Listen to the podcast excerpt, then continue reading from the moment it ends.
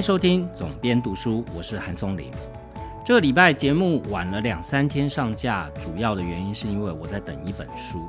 这本书的书名叫做《以太奇袭》，顾名思义，从书名就知道它讲的故事就是目前非常非常热门虚拟货币里面，仅次于比特币，规模第二大的虚拟货币叫以太币。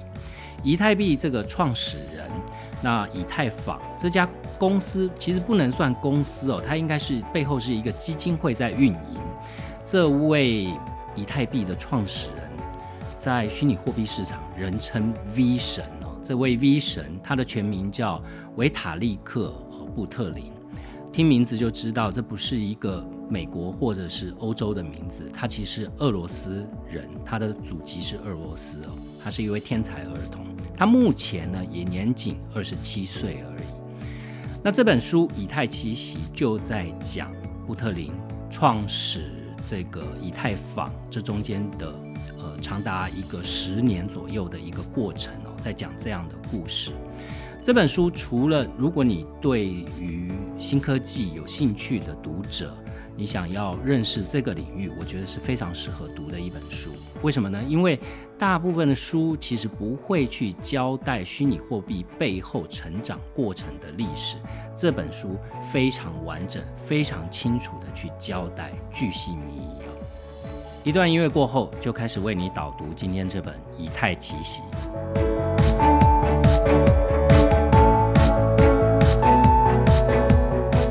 讲到 V 神布林特，或许他对于一般的听众来讲，并不如一些知名的成功商业人士这样的为人所知。但是如果是在新创行业，或者是本身有在投资虚拟货币的听众或读者，可能对这个名字都不陌生哦。事实上呢，布林特他也曾经多次的来过台湾。二零一七年的时候，他就曾经来过了。那台湾有一些金融公司，其实也已经运用了以太坊的。把以太坊的这样的基本架构在上面去开发属于他们的区块链技术哦，像是富邦、台新这些我们熟悉的金融机构，都已经实际上在运用以太坊的技术了。最近布特林导师有一则新闻跟一般人比较有关系，就是根据报道，他捐了价值十亿美元的虚拟货币。去给印度协助印度政府对抗 COVID-19 啊，那这十亿美元的虚拟货币主要是柴犬币。近期呢，所谓动物系的虚拟货币都非常的红，像是狗狗币，像是柴犬币，或者是有一只叫做秋田币啊。那这几只动物系的货币，其中这个柴犬币的创始人，他因为据他官方的说法。他说：“因为它是建立在以太坊，也就是布特林所研发的这个架构底下去发行的币种，所以呢，他把总发行量的百分之五十哦，直接就汇给了布特林。但是布特林他并不领情哦，他很快的他就把这百分之九十，呃，据说是给他五十兆的柴犬币啊。”但是他马上把这五十兆的柴犬币，其中的百分之九十，把它移到一个已经死掉的账户，也就是说，把这百分之九十的柴犬币给销毁了。另外百分之十，他就想说，不如我们就把这些钱拿来做有用的事情他所以他就捐，把这些柴犬币百分之十捐给呃印度，作为抗疫所需哦。那他同时也讲，他说任何人都不应该送给他类似的代币哦，就是说你不要再送钱给我了哈，我不想成为任何的权力核心哦，我不想成为虚拟货币币圈里面的权力中心哦。从这则新闻也可以看得出来，布特林他的不管是思考方式、行事作风，都跟一般人不太一样。在《以太奇袭》这本书呢，就有详细的介绍布特林他的生平了。波特林是在一九九四年的一月三十一号这一天出生，所以呢，换算他现在是二十七岁哦。他出生在莫斯科附近的一个中型城市。那他父母亲呢，都是资工背景的学生。他出生的时候，父母亲都还是学生哦。后来他的父母亲毕业以后，就搬到莫斯科，希望在大城市里面找到待遇更好的工作。那个时候刚好是一九九五年，俄罗斯刚好是在呃苏联解体造成的经济危机当中。那时候苏联的通膨每个月是两位数的飙升哦，有一半以上的人口都是生活非常的贫困。而这样的恶性通货膨胀，也让布特林他的父母亲，他几乎是在一夜之间就失去了毕生的积蓄。不过他的父母算是比较幸运的，因为他的母亲呢，一开始在一家旅行社上班，他的薪资待遇比大部分的城市设计师要来的高，而且可以学习英语。那他的父亲在银行担任软体工程师，所以他们夫妻两个呃很快就可以找到外商的工作。他妈妈就到呃番茄酱知名的番茄酱的制造商亨氏担任办公室经理哦。然后三年以后，他就跳槽到投资银行去工作了。布特林的父亲呢，也开始创业。他创立了一家向企业销售会计工具的软体公司，但是好景不长哦，到一九九八年，俄罗斯又碰到亚洲金融风暴的爆发。那个时候呢，俄罗斯主要的出口品，其实即便到现在也是一样啊，最大宗的就是石油。那因为世界各地的石油需求锐减哦。所以本来就不是太好，俄罗斯的经济再次受到打击哦。那俄罗斯央行就不再把卢布的汇率守在固定的区间，导致卢布暴跌。所以布特林的父母呢，就在这个时候决定要移民了。他们就决定要去再找一个经济动荡比较少的地方，去追寻更多新的机会，体验新的文化啊。即便他的父母那时候婚姻面临破裂，但是他们能同意，就是说，呃，搬到同一个地方，让父母的双方都可以好好的照顾小孩，维持一个。呃，相对平稳的亲子关系，他们研究了很多国家，去判断哪一个国家比较容易得到工作签证。最后，他们选择到加拿大。先是布特林的妈妈搬到加拿大中部的一个城市，然后他在那边取得会计学位，继续在金融业里面工作。在一年之后呢，布特林的爸爸就带他到搬到。加拿大的大城多伦多，那妈妈也搬到多伦多了，所以他们就定居在那个地方。但对布特林来讲，这个小小移民来说，其实移民的生活对他来讲并不是很容易哦，因为他不只是一个害羞内向的小孩，同时他还很难用语言去表达出他脑袋里面的想法哦。这书里面讲说呢，布特林在七岁的时候。他还没有学会非常多复杂的句子，他就已经可以用 Word 软体去写一份三十几页的档案。他把这个档案称之为“兔子百科全书”哦。那份档案看起来就不是一般的文字形体的档案，它看起来非常有技术性，它的结构像科学论文哦，而且还有目次跟图表。列出你能找到的化学元素，并用数学去说明事物的运作方式。哦，这是出自一个七岁小男生的之手的一份作业哦。那布特林像这样的孩子，想必他在学校里面的适应过程是非常辛苦的。他在加拿大读公立学校的时候，即便他念的是资优班，他还是没有办法去融入群体，因为他觉得上课太无聊了。他的考试跟作业根本不用花太多的时间跟心思就可以拿到高分。他不知道念书的意义到底在哪里哦。同学们都冲出去运动或聊天，他留在教室，他也不晓得该如何跟别人相处跟交往。那这样的情况一直到中学，他的父母亲也觉得他需要改变了，所以就把他转到了一个比较专精的私立学校里面。这个私立学校呢，每一个班级、每一个年级只有十个学生哦，已经可以让他去学习呃，除了一般的教育体系以外，更多的东西，所以他可以上高阶的数学课，他可以学拉丁语或者是古希腊语哦，他可以学他想要学的东西。教育方式的改变呢，也让他从原本几乎无法在大众面前说话，变成加入学校的辩论队。课余时间，他还可以继续上数学家教课，也上城市设计的课程，然后就是到加拿大各省或者是海外参加数学或者是辩论比赛哈。那在非常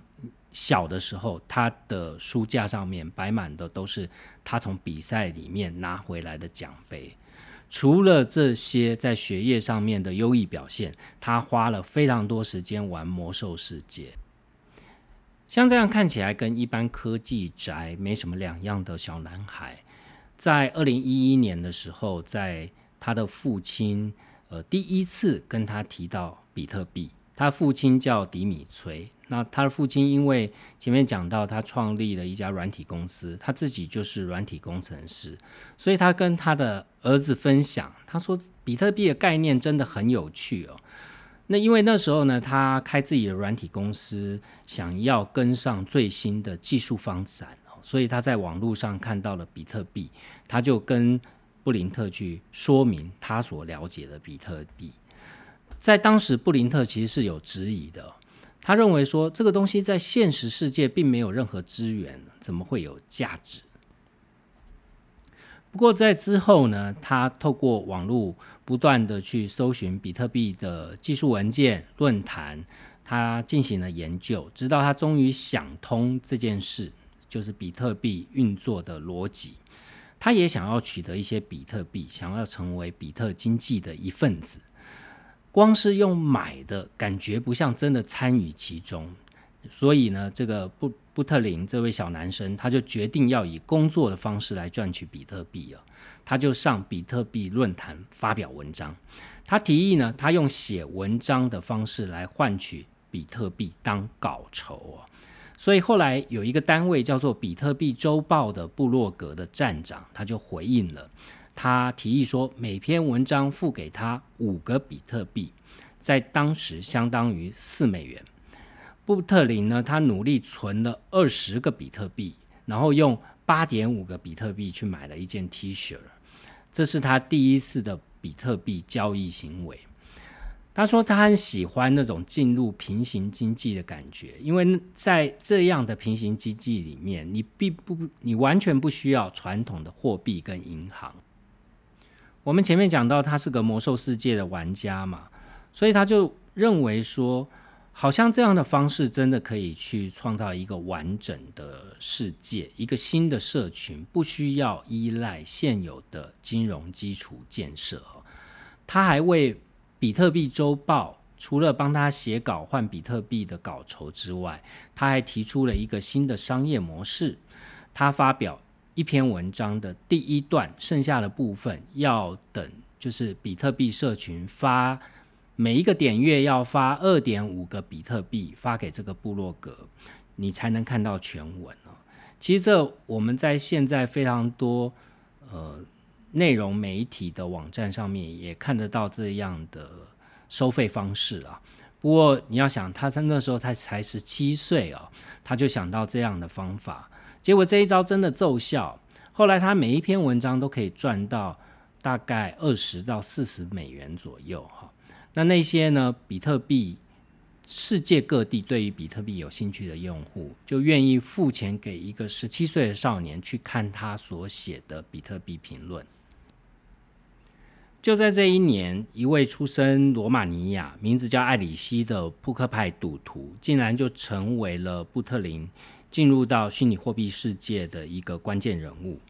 这位艾里希呢，他是一个大学生，他在。呃，一个经济研究学院里面攻读经济控制论的学位，但是呢，跟罗马尼亚一般的人相比，他觉得一般的工作实在太难赚钱了，所以他利用课余的时间学打牌，在大学图书馆里面吸收跟扑克牌相关的技术跟理论。他就也不但跟朋友一起打，他还上网赌博。他为了精进牌技，开始拿部分的。赌金去拜师学艺，到二零一一年的夏天，他开始可以教人打牌了。他借跟姐夫借了五十欧元，最后赢了五百欧元。当时罗马尼亚人一般平均的月薪是两百美元，但是艾里希他在手气好的时候，他一局就可以赚到三百五十美元到五百美元。像艾里希这样的赌徒，他后来就把目光转到了虚拟货币上面。他研究了非常多虚拟货币的网站，他看到了布特林写的文章。所以他一开始想到的第一个商业模式是，干脆来办一本跟比特币有关的杂志吧。所以他邀请布特林在撰稿的这一个比特币周报，跟他的负责人邀请说，我们是不是来办一本杂志？但是这个负责人回绝了，所以他就邀请经常在上面写文章的布特林。布特林收到他的邀请之后呢？他觉得说，哎，这可能是一个可以让他借此来深入调查他越来越感兴趣的主题，而且又有钱可以赚啊！他也想用这个方式来闯出一些名号，所以他收到艾里希的来信之后，他就马上就答应了。事实上，这两个人从来没有见过面，在此之前也没有视讯通话过，更不要说两个人都完全没有媒体的工作经验。只有布特林写过的那一些文章，所以其实这两位出生之赌啊，一开始他们的商业计划也是十分保守。他们原本是想说做成 PDF 档就好了，然后在网络上面，如果你想要看里面的文章，你就用比特币来付费，或者是你要付实体的货币的现金都可以哦。那他们本来是想用这种方式做，累积到一定的。金钱跟数量的时候，再去发行纸本的杂志，就可以找广告商来投入了。所以一开始是这样，但是呢，在他们团队里面有比较激进的呃合作伙伴，他就直接把即将发行纸本杂志这样的讯息就放到网络上啊，就说我们即将要推出纸本的比特币杂志，然后呢将要印五千本，欢迎大家下单哦。这样的讯息一发出来，当然就两位创办人就骑虎难下，所以他们只好硬着头皮印上了。他们就必须要负起真正把这个杂志印出来的责任哦。那这两个人就是用最传统的方式，他们就。呃，一笔一笔的订户资料是输入到试算表，然后手写标签，把这个杂杂志塞到信封，再透过邮局去交寄给全世界各地对比特币有兴趣的读者。这就是他们跟比特币的第一次的商业模式啊。但是，正是这一本杂志，让布特林的名号开始让越来越多的对于比特币有兴趣的，甚至是想要投身到虚拟货币这个领域的人知道，以及想要投入到布特林的麾下，想要大家一起做一番事业。在二零一二年之后呢，布特林其实他已经高中毕业了，他也在大学攻读学位，但是他的。呃，念书方式很特别，他的学位可以让他上学八个月，工作四个月，再上学八个月，工作四个月，这样重复五年，一直到毕业哈。那他的目标是希望能够到加密货币的新创企业去累积经验，所以他就开始到处去发履历，看看能不能去哪一家公司去攻读，累积经验。但是从这个过程里面也开启他周游列国的过程。他在这个周游列国的过程，去到非常多的地方，除了像美国的新罕布夏州，因为新罕布夏州强调呃极高的自由主义啊，他们在企业的他们是美国最早期接受虚拟货币的一个州哈。那还有他到像以色列。因为当时以色列已经在开发所谓的彩色币啊这样的专案，在当时呢，彩色币的团队他们试图是想把现实世界的资产，像是股票、房地产或黄金这样我们一般人定义的金融资产，把它跟比特币跟区块链把它放在一起啊，所以呃像这样的被称之为比特币二点零的系统哦。那布特林呢，他从二零一二年就开始追踪这样的专案，他在以色列期间就主动的问说，我可不可以在这个专案里面贡献一些什么事情呢？那这些专案团队看过他写的文章，所以就请他帮他们去论述啊，他们现在想做的事，可不可以帮他们做一次文字上面的论述？基本上呢，布特林那时候就认为，在这样的技术上面呢，不只是像呃中本聪，我们都知道比特币这个创始人中本聪其实是从来没有公开过，大家都不知道他是谁。中本聪在二零零九年最初设想的单一限量货币哦，比特币就是建立在这个基础上面。但是呢，布特林认为这样的技术不只是可以用在单一限量的货币上，它还可以用来管理公司的股份、财产、银行存款的所有权，这些都可以哦。基本上，任何可以用数位资产来代表。而且是竞争财，所谓的竞争财呢，就是一次只能由一人拥有哦。这就跟我们最近非常热门的，大家都朗朗上口，但不知道内容是什么的 NFT 很像哦。我最近周边有非常多，尤其是跟我年纪差不多的人都在谈 NFT 哦，我就觉得听到这些跟我差不多年纪的人谈 NFT，我就在想说，你们真的有买那玩意儿吗？呃，所谓的数位艺术品哈，但是其实，在布特林在二零一二年的时候，他就想到这件事了。他认为，只要能够由艺人所拥有的东西，都可以把它变成数位化。他当时就觉得啊，这些比特币二点零的这些方案或者是系统哦，他们就好像是。很多人在开发除了单一限量货币以外其他的功能，所以团队都不断的去新写了非常多的功能出来。他那时候就想说，为什么我们不不做一把瑞士刀呢？一把瑞士刀里面就可以包含非常多的功能，可以当指甲剪，可以当开瓶器，可以当小剪刀，对吧？但是为什么你要做单做一支？指甲刀单做一个开瓶器，单做一个小剪刀，为什么不去做一把瑞士刀，就可以把这所有的功能全部统合在一起呢？这就是布特林最早对于虚拟货币二点零的一种想法。他想的是，我们应该研究一个像乐高积木一样的一个架构。让所有的创作者都可以透过这样的架构去组他们心目中的乐高积木哦，而不是去帮他们生成一样又一样的产品去运用它而已。但是呢，当布特林把这样的想法去写成了白皮书，然后提供给彩色币他们的团队，好问他们说：“诶，我们干脆这样做好了。”但是彩色币的团队就认为。因为他们已经针对这些不同功能的城市撰写的专案，已经进行了一段很长的时间。一旦要采用布特林的方法，就等于要把过去的工作推倒重来哦，所以他们就无法接受布特林的提案。这时候，布特林就觉得说：“算了，我干脆自己来好了，我去建立一个属于我想要建立的平台。”所以布特林呢，他就在二零一三年，他写了一份十二页的白皮书，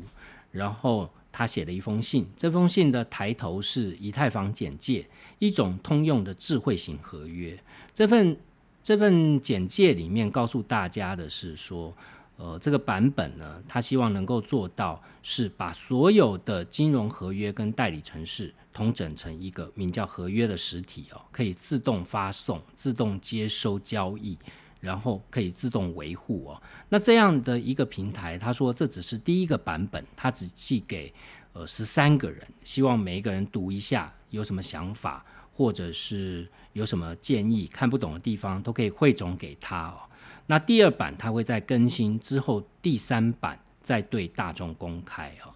那这样的一封信，这样的一个白皮书，原本他以为这样的概念虽然是建立在比特币的观念下。但是做出了很多呃，在传统比特币上面去颠覆的事情，譬如说，比特币就是呃，它必须要用在单一限量哦，它非常强调限量的货币哦。那布特林把它扩大到除了货币领域以外，其他的领域，他想说应该会被骂，应该会被招致很多比特币的忠实拥护者被他们所质疑哦。但是没想到这封信却收到了非常大的回应哦，他收到了大量的来信，表示这些人都为这个专案感到非常的兴奋，而且被所有人不断的转发哦，每一个人都希望要跟他合作。才发了一个多月，他所收到的回响就足以让以太坊成为一个独立的区块链。讲到这里，就必须要谈一下，到底以太坊或者是以太币跟比特币到底有什么不同的地方啊？比特币它的原始的原理就是 P to P，也就是说所谓点对点的机制。那如果熟悉音乐，尤其是数位音乐发展过程的人，都一定记忆犹新。就是曾经有一个年代是，呃，免费音乐的浪潮，几乎把实体音乐一夕之间毁灭掉的过程哦。在那个年代，P to P 的下载是你可以拿到无限量的免费音乐，到最后甚至变成说所谓的 BT 下载到。呃，无限量的影视内容哈，这样的过程都是有的。到后来才变成说串流音乐的崛起哦，让版权的费用得以支付给创作者。但是这样 P to P 的概念呢，其实落实到金融上面，也就是单一货币的概念，就是比特币了。但以特坊要做的跟比特币又有点不同哦。在布特林所写的以太坊白皮书里面。以太坊就像是一台虚拟的世界电脑，任何人、任何的城市设计师都可以把他们想要运算的东西丢到上面啊。那这个虚拟的呃电脑，它具有所谓的图灵完备性的，也就是说，它可以处理你扔给他所有城市码的片段。这样听起来是非常完美的，但是呢，呃，图灵完备性，图灵是。如果大家看过一个电影叫做《模仿游戏》，它其实就是介绍这个在二次世界大战期间非常知名的英国数学家哦，叫做艾伦·图灵。这样一部具备图灵完备性的虚拟主机啊，它其实可以运算任何城市设计师任何他们想要设计的东西，都可以用分散的方式来运行。但是呢，具备图灵完备性的机器有一个问题，一个无限回圈的设计哈。如果今天有一个骇客，他把它做一个无限回圈的设计，就可以让这个机器宕机哦。不过以太坊的基本架构呢，它恰恰是用比特币虚拟货币的概念去解决这样的问题。它用它内部加密的货币叫做以太币。让每一个城市设计师，我们前面讲到以太坊这样的平台，这样的一个虚拟主机，可以满足你想要做任何运算的功能，但是它必须要付费哈，这个付的费用就是以太币，所以你每一个运算步骤都有成本哦。用户需要拿以太币来付费，你可以叫以太币执行一段程式，但是你要告诉他你愿意支付多少以太币。如果得不到足够的钱来执行程式，机器就会停下来工作。这样的话就可以避免骇客把这个图灵完备性的主机搞到机器宕机这样的结果。而其实呢，这样的原始架构也是让以太币在之后在上市的过程里面避掉很多麻烦的问题。为什么呢？因为当初呃以太坊这个布特林他们是把公司设在瑞士，在欧洲的法令哦，虚拟货币比较没有问题。但是他们绝对不能放弃的是全世界第一大经济体，也就是美国的市场。他们想要透过以太币来达到一个群众募资的功能哦，但是如果你舍弃掉美国市场，这这个更不要讲说你想要成为一个世界的虚拟主机了。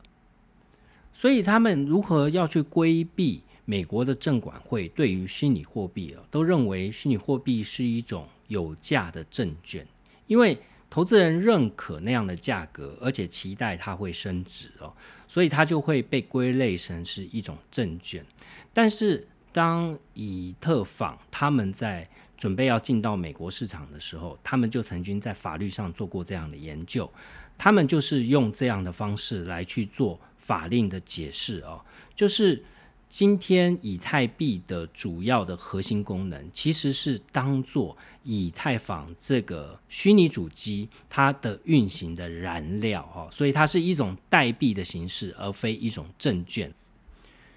因为美国在相关的法令上面有所谓的豪尔测试作为利润的依据。所谓的豪尔测试，就是在一九四六年的时候，美国最高法院为了裁决一个案件而制定的。这个豪尔测试，他指出说，当一个人把自己的钱投资在一家共同的事业，哦，根据美国的证券法规定，这种企业中投资的财富与企业发起人或第三者的努力与成败有密切关系，深受企业发起人或第三者的运作与成功有所影响。就今天你投资一家公司也好，或者是说像以太坊的例子，你投资它去买以太币也好，这家企业的运作成功与否跟你是有关的哈，并期待从这个企业发起人或第三方的努力中得到利润，这就是一种投资合约哦。所以像虚拟货币的架构，基本上在美国都会被视之为是一种。证券的交易哦，但是呢，就偏偏是因为以太坊这样的架构，它是把以太币当做以太坊运行的一种燃料、一种代币啊，所以就解决了这个问题。从法律上，从以太坊一开始的募资上，就彻底解决了这个问题，帮他们避掉了非常多美国市场上监管的地雷。其实从《以太奇奇》这本书里面看以太坊的创立过程，处处其实充满像这样非常多理想主义的色彩啊。布特林本身就是一个非常非常理想主义的人。他当初在成立以太坊，他并不希望以太坊是一个由企业来去运营的公司哦，不是一个公司体制。下面做的，因为他真正的梦想是去打造一个全世界软体工程师都可以使用的一个虚拟主机，而不是一个币种。哈，这是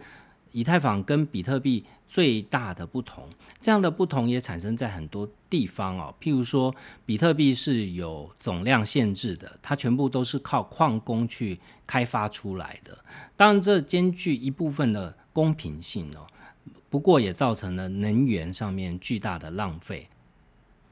但是以太币的概念恰恰是相反的哦，它的供给量是会增加的。增加的意思就是说，最初持有大量以太币的人，他持有的比例会渐渐的下降，所有权会更加的分散哦。所以布特林他从一开始就是建立在一个呃完全分散的架构上面，他不希望任何人去掌握。像国家或者是金融机构，呃，在实体世界里面去掌握最大的资源，变成一个精英体系这样的一个局面，他不希望发展发现在虚拟世界上面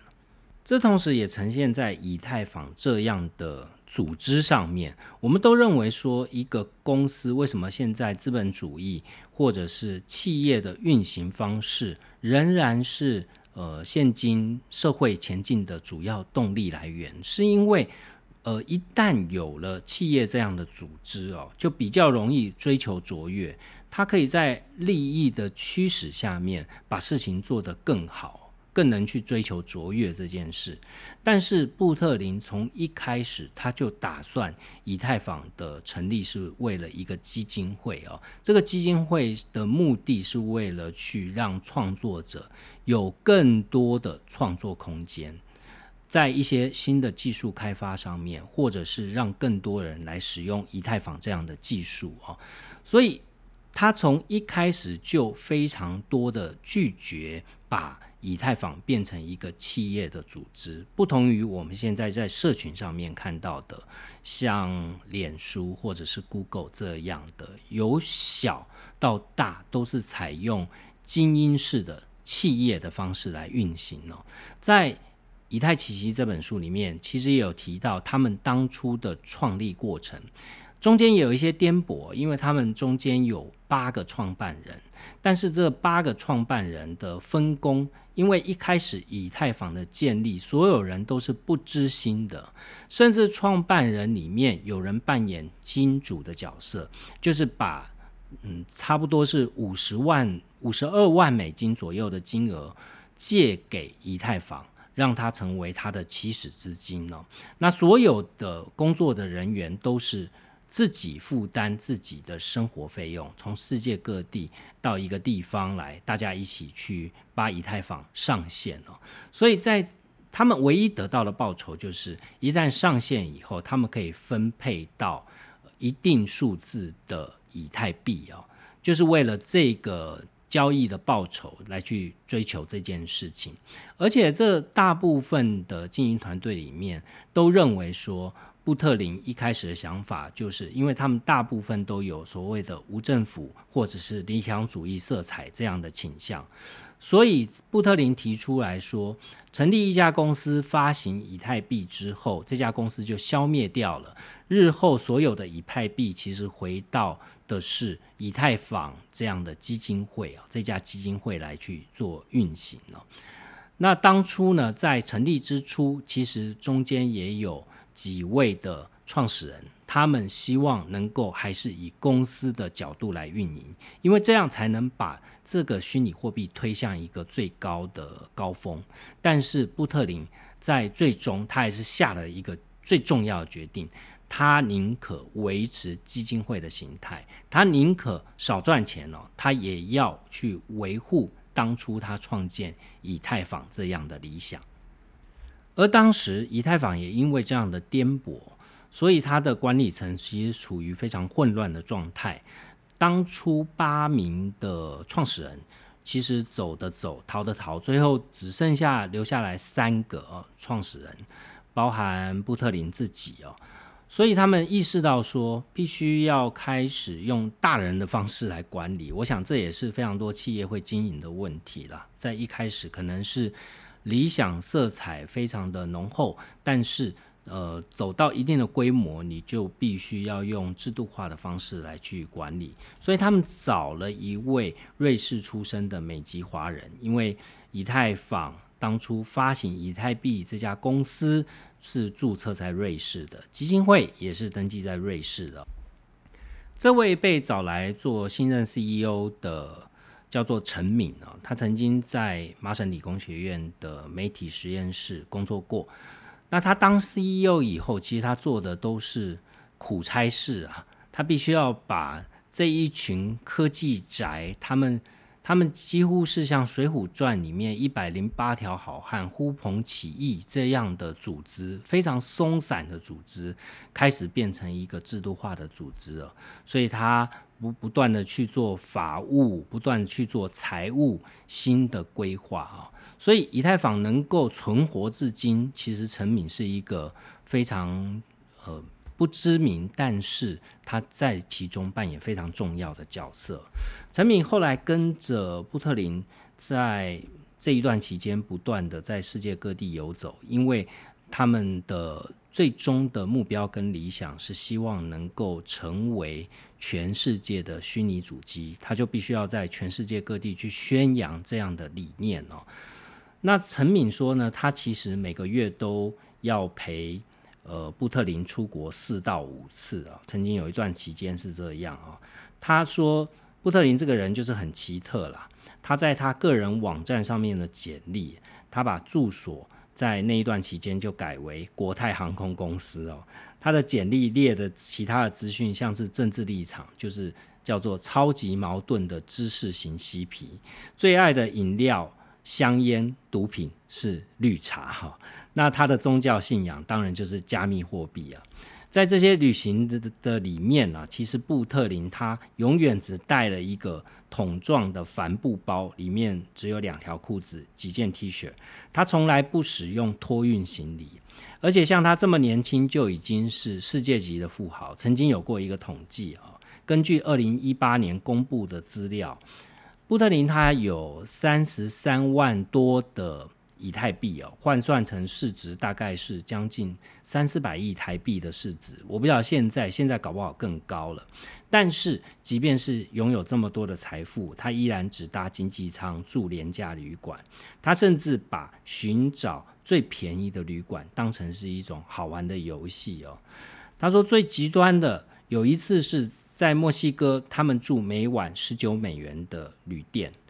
这旅馆的房间窗户一打开，对面的就是公厕哦，实在是太脏了，所以导致他们两个人都病倒了。所以到最后，他不得。不去设定一些底线哦，他明知道布特林很节俭，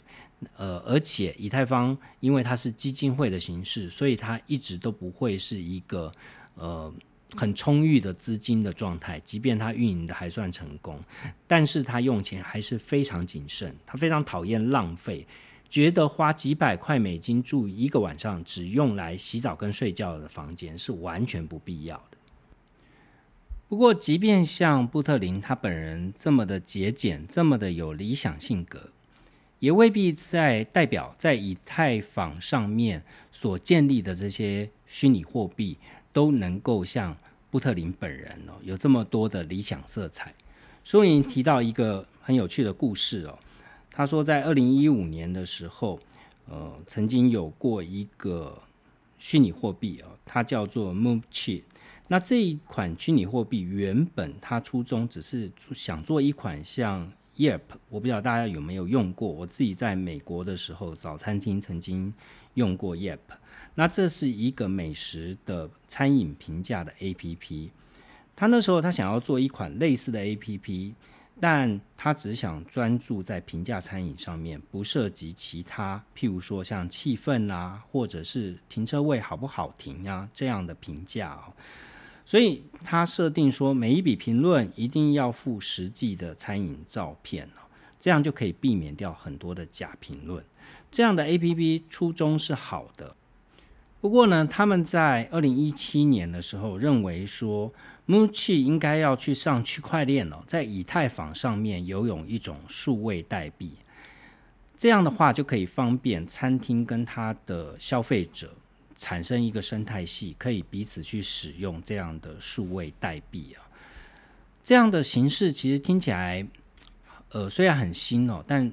我之前曾经在节目里面有介绍过航空公司的里程计划，或者是我们所谓的里程点数哦，其实都是差不多的概念，只是现在建立在区块链这样的机制，而不是建立在航空公司个人各家公司的标准上面哦。那他们当初呢就想，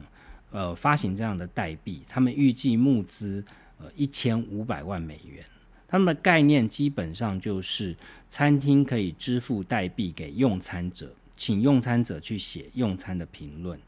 那用餐者拿到这样的代币，就可以在合作的餐厅里面用这个代币来买餐点。餐厅也可以用这样的代币在呃 Moonchi 这样的 A P P 上面去下广告哦。所以他们认为这样的代币其实并没有违法，也就是它我们前面讲到，它不是一个证券哦，它只是一种去使用的工具而已。所以他们在募资的白皮书上面讲说，按照目前的设计，所谓的 Moon 代币的销售并没有涉及到联邦证券法的重大风险哦。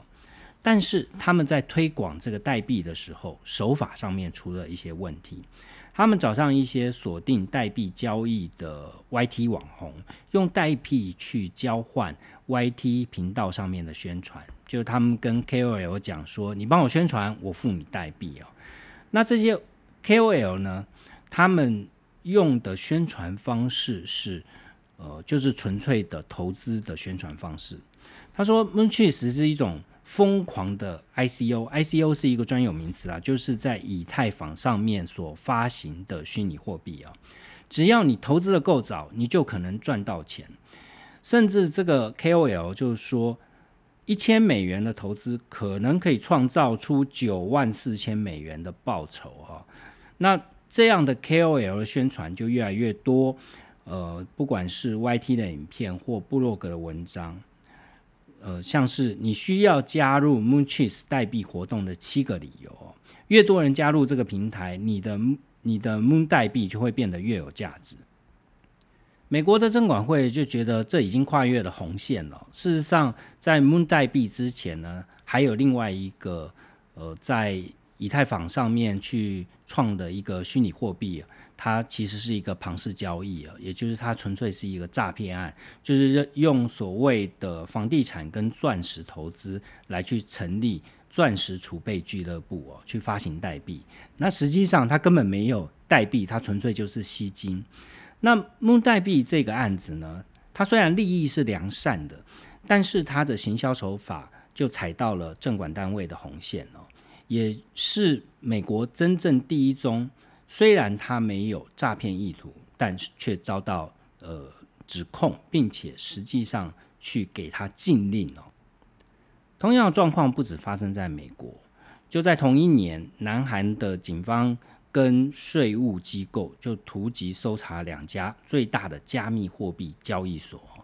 那在二零一七年同一年，中国政府也强调会加强整治加加密货币的交易啊。印度政府要禁止支付系统里面使用加密货币。越来越多的以太坊上面所建构的加密货币变成诈骗的工具，但即便在这样的情况之下哦，布特林他还是不愿意让以太坊就成为一个中央化，也是一个公司化的组织，他还是坚持要用基金会的形式。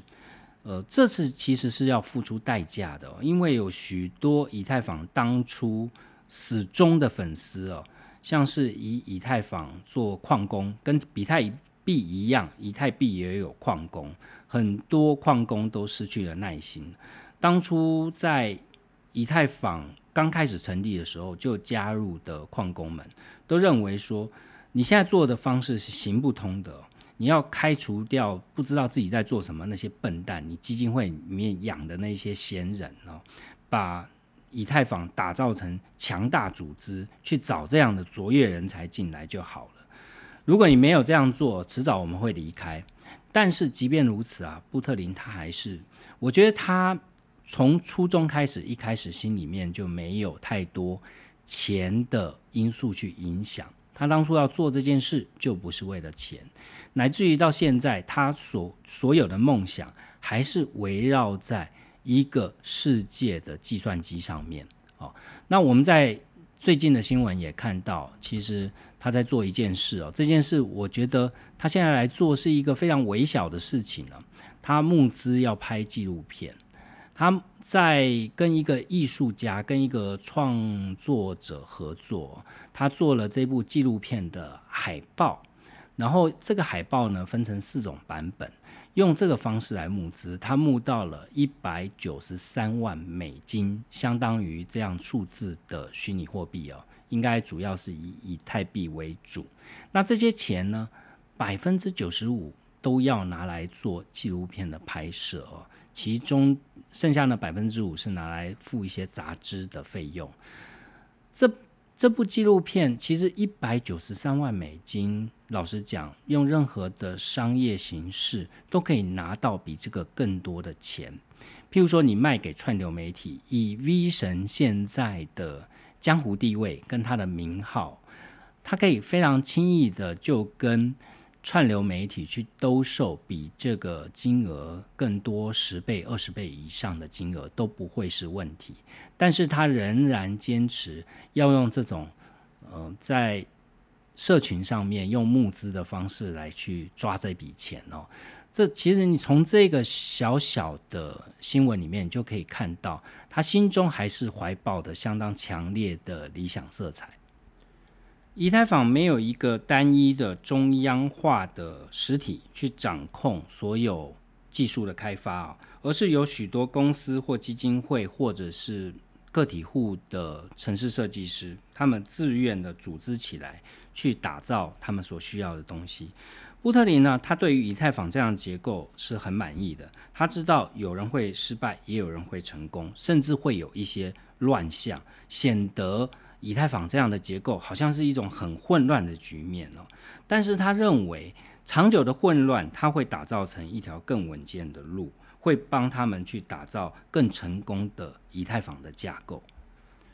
至于是不是真的是这样呢？我觉得看完了《以太奇袭》这本书，其实是没有答案的。我觉得世界本来就是处于一种混乱的局面，每一个人从混乱里面去找到属于自己的规律哦，这是每个人的课题。呃，相信这位从十七岁到二十七岁，十年花在虚拟货币上面的神童也不例外。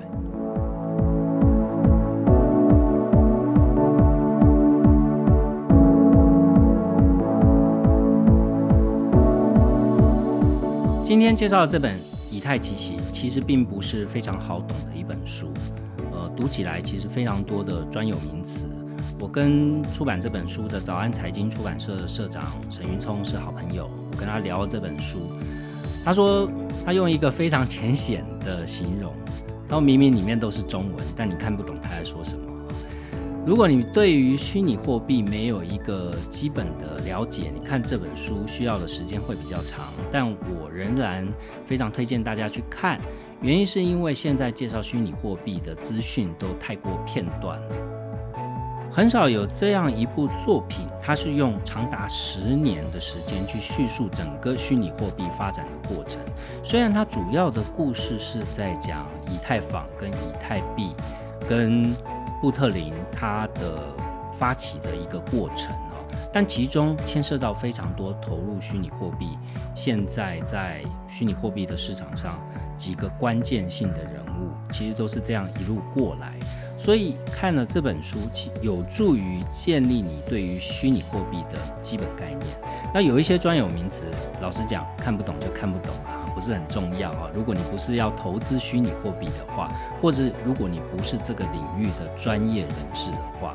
但我觉得。与其去看教你如何开户跟教你如何投资虚拟货币的书，不如你好好看这一本。它有一个好处，可以避免你上当哦。你起码知道虚拟货币上面的骗局是怎么产生的，它有带来这样的好处，才不会人云亦云呐。大家叫你去投这个币，投那个币，你就一窝蜂的下去买哦。其实任何投资都一样，赚到钱永远都是少数人。希望今天的节目内容对你有帮助，也欢迎在 Apple Podcast 上面帮我留下五星评价。有任何的问题，都欢迎透过我的粉丝专业韩松林的编辑手记跟我互动。我们下期节目见。